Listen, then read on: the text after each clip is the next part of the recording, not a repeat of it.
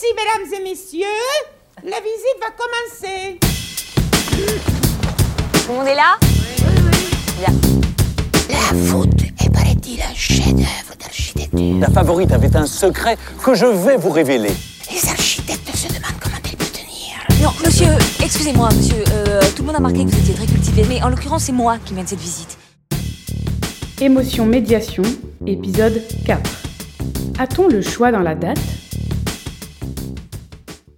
Oh non, pas une visite guidée, je vais encore rien capter. De toute façon, je retiens jamais les dates.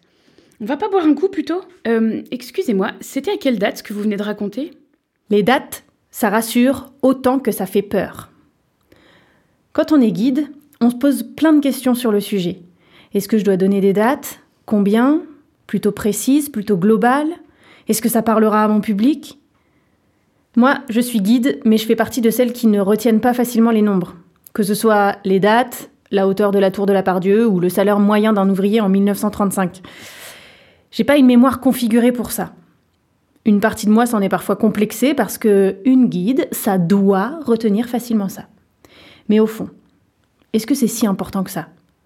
Est-ce qu'il faut vraiment beaucoup de dates dans une médiation culturelle? Est-ce qu'on peut s'en passer complètement? Et comment rendre les dates plus digestes? L'origine des réticences. Moi, j'ai toujours été nulle en histoire, j'arrive pas à retenir les dates. Beaucoup d'entre nous ont ce vieux traumatisme des contrôles d'histoire où on doit retenir des dates out of the blue qui nous semblent complètement arbitraires parce qu'elles ne nous relient à rien de concret ou de connu. Certains sont très forts là-dedans et c'est très utile pour gagner au trivial poursuite, mais ça ne veut pas dire qu'ils aiment l'histoire ou qu'ils sont calés en histoire. L'histoire, c'est tellement plus riche que ça, tellement plus dense que ça. Parfois, en visite, on me demande une date que j'ai déjà donnée. Quand même, ils sont un peu nuls. Ils auraient pu écouter. Le problème, c'est que c'est pas rare qu'on me redemande une date. C'est donc pas une simple erreur d'inattention. Quand on donne une date, comme ça, brute de décoffrage, le cerveau de la personne en face se mobilise. Les réactions sont multiples et dépendent de chacune et de chacun, mais on peut en souligner principalement deux. Première réaction. Le visiteur ne raccroche la date à rien, soit parce qu'il est perdu dans la chronologie, soit parce que ça ne l'intéresse pas, soit parce qu'il est issu d'une culture différente dans laquelle l'histoire est découpée différemment. Quoi qu'il en soit, il oublie la date, voire il l'écoute même pas pour se concentrer sur ce qui va lui parler. Dans ce cas, donner la date, c'est complètement inutile.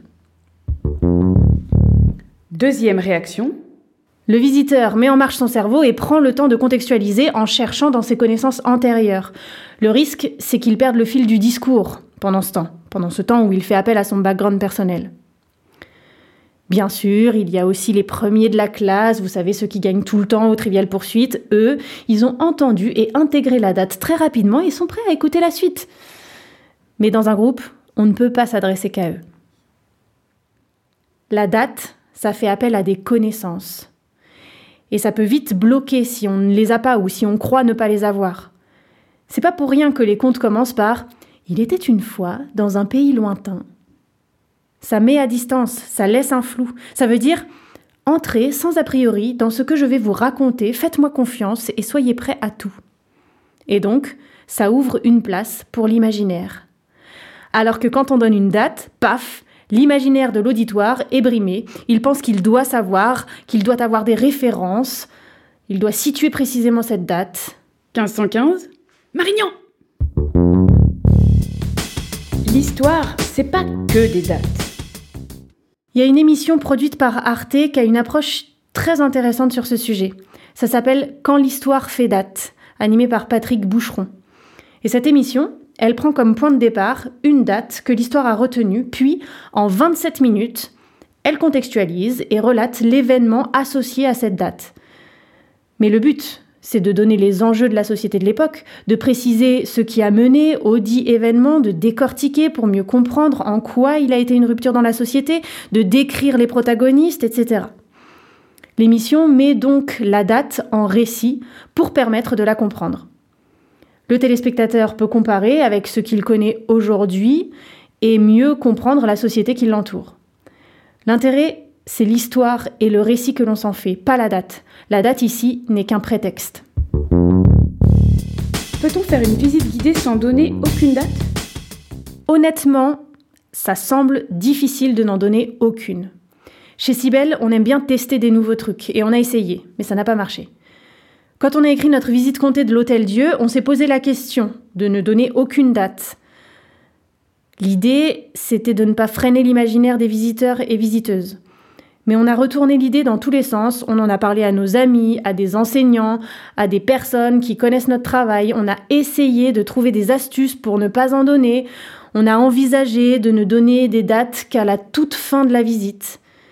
Mais finalement, c'était pas concluant et on a fini par annoncer les dates. Parce que les dates font peur, mais on en a besoin. Elles restent un repère attendu et indispensable. Point trop n'en faut. Ok, il faut des dates. Mais utilisons-les avec parcimonie. Dans la plupart des cas, une large période est suffisante plutôt qu'une date précise. On donne un siècle ou une décennie et c'est assez. Ça permet de situer son public sans le perdre. L'inondation du Rhône a eu lieu en 1854. Euh, 1856. Euh, pardon, excusez-moi, euh, je, je sais plus. On s'en fout, on s'en fout, on s'en fout toujours un peu. Si je dis au milieu du 19e siècle, ça suffit largement. D'autant que des inondations, il y en a eu quelques-unes à Lyon à cette période-là. Donner une date sans en avoir l'air. Cette réticence aux dates, il faut la prendre en compte et tenter de la désamorcer au maximum. Pour ça, on peut donner un repère concret. Par exemple, au lieu de dire au XIIIe siècle, Panique d'un certain nombre de visiteurs. On peut dire au XIIIe siècle, Panique. alors que l'on construisait de grandes cathédrales partout dans le royaume. Soulagement. Déjà, là, l'imaginaire de la période parle à davantage de personnes dans le public. Mais on peut faire encore mieux, en donnant d'abord le repère. Par exemple, alors que l'on construisait de grandes cathédrales partout dans le royaume, Désamorçage des craintes par la stimulation de l'imaginaire. au XIIIe siècle, Même pas peur. Ça coûte rien. Pour ceux qui sont très repérés sur la grande frise chronologique du passé et qui n'ont pas peur des dates, ça prend pas beaucoup de temps et ils s'en rendent même pas compte. Et pour les paumés ou les complexés des dates, ça passe comme une lettre à la poste. En tout cas, une chose est sûre, si on veut que les gens arrêtent de penser que les visites guidées c'est nul parce que c'est plein de dates, à nous d'y travailler. On les enlève quand elles ne sont pas absolument nécessaires et on rassure le public. Non pas en disant ne vous inquiétez pas, mais en faisant réellement l'exercice du désamorçage nous-mêmes. En résumé, Dans cet épisode, on a cherché les origines des réticences du public concernant les dates et on a fait le point sur le caractère secondaire des dates en histoire et sur le fait qu'elles étaient même souvent inutiles. Et on s'est finalement dit que quand il faut donner une date, il y a des moyens de mieux la faire passer, en laissant une place importante à l'imaginaire de l'auditoire et en le rassurant. C'est ici que se termine la visite. Euh, je rappelle que la visite est gratuite, mais qu'il est d'usage de mettre quelque chose dans le trompe-la-pluie à cet effet. C'est fini. ce podcast vous a été proposé par les Visites Cybelle. Nous concevons et menons des visites comptées et théâtralisées à Lyon. Nous proposons aussi des formations pour partager notre méthode et nous accompagnons les structures qui souhaitent créer des visites insolites. Pour plus d'informations, rendez-vous sur notre site internet. Vous trouverez le lien en description de cet épisode. N'hésitez pas à parler de ce podcast à vos collègues, à vous abonner si ce n'est pas déjà fait, et à nous écrire pour nous dire ce que vous en avez pensé. On sera très heureuse de vous lire. À bientôt! C'est dans de grands événements publics, comme par exemple l'entrée royale de Henri II à Lyon en 1549. Merde. 48. Ah oui.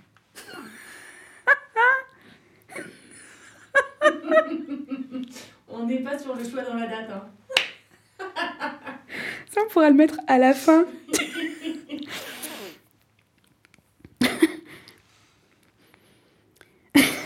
Pardon.